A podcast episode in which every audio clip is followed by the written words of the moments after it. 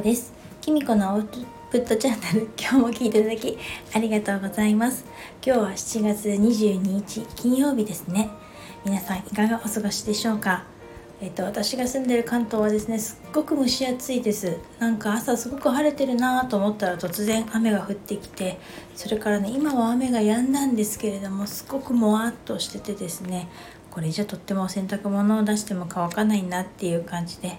もうちょっと半ば諦めてるような感じになっています。なんかね7月に入ってですね私はモニターセッションをやっていたんですけれどもその間にいろいろ考えることもあったせいか微妙にいろんなとこで体調を崩してて あのちょっとしんどかったです。でもまあちょっと今日でですね一応モニターセッションの方予約していた方が全部終了したので今あの一応終わったということでちょっとほっとしてぼーっとしていたところでした。であ最近スタイフ配信してないと思って思い出したように今スマホの前に来ているという感じです。で私この配信の中でちょこちょこ言ってたんですけれどもあのちょっと6月ぐらいからですね手にイボができてしまってそれがですねどうにもこうにもあの皮膚科に通って窒素をね受けてあの当ててもらってるんですけれどもそれがですねとっても痛くてでなおかつですねまあ当たり前のことなんですけどやけどさせていくのでだんだんね最初はとってもちっちゃなイボだったと思うんですけどすごく目立つようになってしまって最近はちょっと手袋をしてねあの仕事に行ってるんですけど中にはちょっとね硬くなってるところとかあってすごく気になってたんですよね。なんかこの方法じゃない方がいいんじゃないかっていうなんかなんか心のね奥の方で言ってる自分の声を聞いたりなんかして。そしたらですね今日ちょっとですねあの、まあ、ある方にですねクレイ使ってみたらっていうふうなこと言われてあのクレイに詳しい方に相談してみました。そしたらですねちょっとうん是非クレイ使ってみたらいいっていうことで紹介してもらってあのこれからねクレイ買って使ってみようと思っています。あのクレイって知ってますか？私前もねちょっと配信でちょうど1年ぐらい前だと思うんですけど言ったんですけどシリカっていうあのケースを含む鉱物で吸着性とか吸収性を持っててすっごいあの2ミクロン以下の微粒子なんですけれどもなんかねあのクレイっていうのは余分なもの肌に必要ないものをねいらないものを出してからあの働きを正常化するっていう作用があって要は結構ね新陳代謝をね整えてくれるっていうか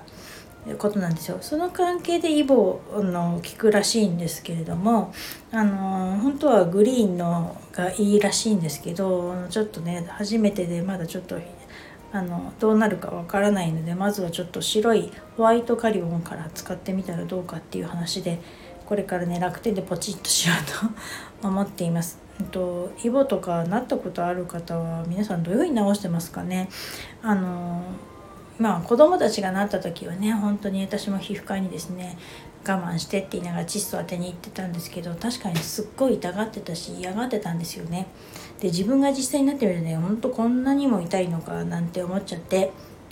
子供に申し訳なかったって 今思っています。うんなんか本当この皮膚科に行くとねもう本当に手が痛くてその日仕事にもならないしなんならちょっと夜もね眠れなかったりしてたんですね。なのでちょっとそのクレイでねあの痛みがなく治れ治ったらないいななんて思っています。もし何かどなたかねこんなイボの治療良かったよとかいう方がいらっしゃったら是非教えていただければと思います。それでねそれでねなんて言い方も変ですけど私もちょっとねこの今回の皮膚科の件でも思ったことがあってもう一つね実はこのつい最近ですねちょっと胸と背中をね寝違えたみたいですごく痛かったんですね。まだちょっと胸左胸の方が痛いんですけど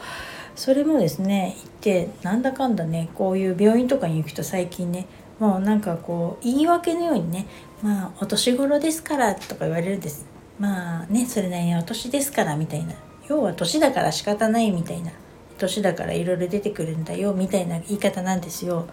でちょっと前までね多分これがね「まあアレルギーじゃないですかストレスとか」とか言って言われてたのがなんか年のせいに変わってるんですよね。だから多分理由がはっきりしないことをですね以前はアレルギーって言ってたのが年のせいに変わってるんですよね。なんだかこれがねほんと腹立って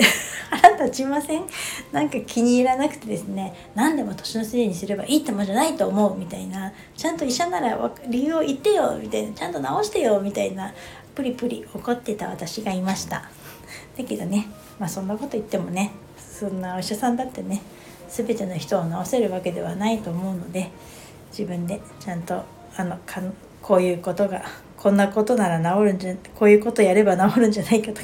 いろいろ試してみようと思いクレイを買おうっていうことになりました。あのちょっと寝違えた件はねちょっとあのセッションとかこうちょっとね机仕事パソコン仕事が続いて姿勢がねずっと固まってたせいだと思うんですよね。クーラーかかった中で。要は運動不足だったってことですね。なので最近ですねちょっとサボり気味だったストレッチとかを